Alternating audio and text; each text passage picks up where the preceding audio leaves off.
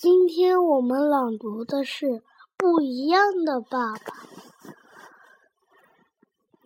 那是一个冬天的早晨，又冷又湿。白狼老师让大家把湿鞋子脱下来，放在暖气旁边。来，大家做做热身活动。白狼老师一边说，一边使劲搓着双手。没有人注意到苏菲没来。这时，门慢慢的开了。苏菲站在那儿，浑身滴着水，很难看出她脸上到底是泪水还是雨水。白狼老师温柔地说：“来，苏菲，把你的湿衣服和湿鞋子脱下来。”白狼老师问：“能不能告诉我们出了什么事？”苏菲抽抽搭搭哭着说。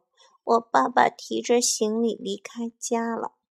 白兰老师搂着苏菲，靠在她温暖的毛衣上，轻轻对大家说：“我们来说一说自己的爸爸吧。”米莉说：“我只有一个爸爸。”哈利说：“我的爸爸是个军人，我不常见到他。”汤姆插话说：“我的爸爸每天都在家。”波比说。放假时，我才和爸爸待在一起，因为爸爸有了另外一个家。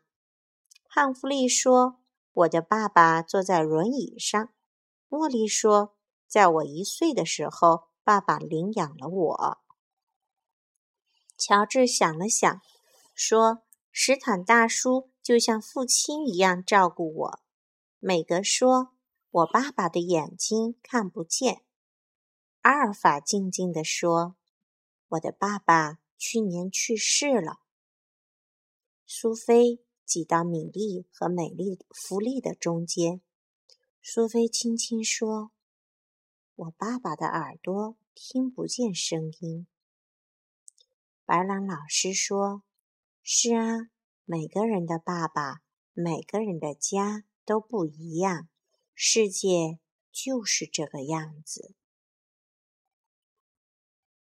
嗯，这个故事有点悲伤的，对不对？有些爸爸不坐轮椅，有些爸爸眼睛看不见，有些爸爸耳朵听不见，有些人的爸爸可以天天的陪小孩玩，但是有些人的爸爸只能在假日的时候，有可能就是妈妈和爸爸离婚了，他有另外一个家。然后还有一些爸爸是军人，不常见到他；还有一些人是他是孤儿，他的爸爸是领养他的。嗯，今天这个故事有点悲伤，是吧？OK。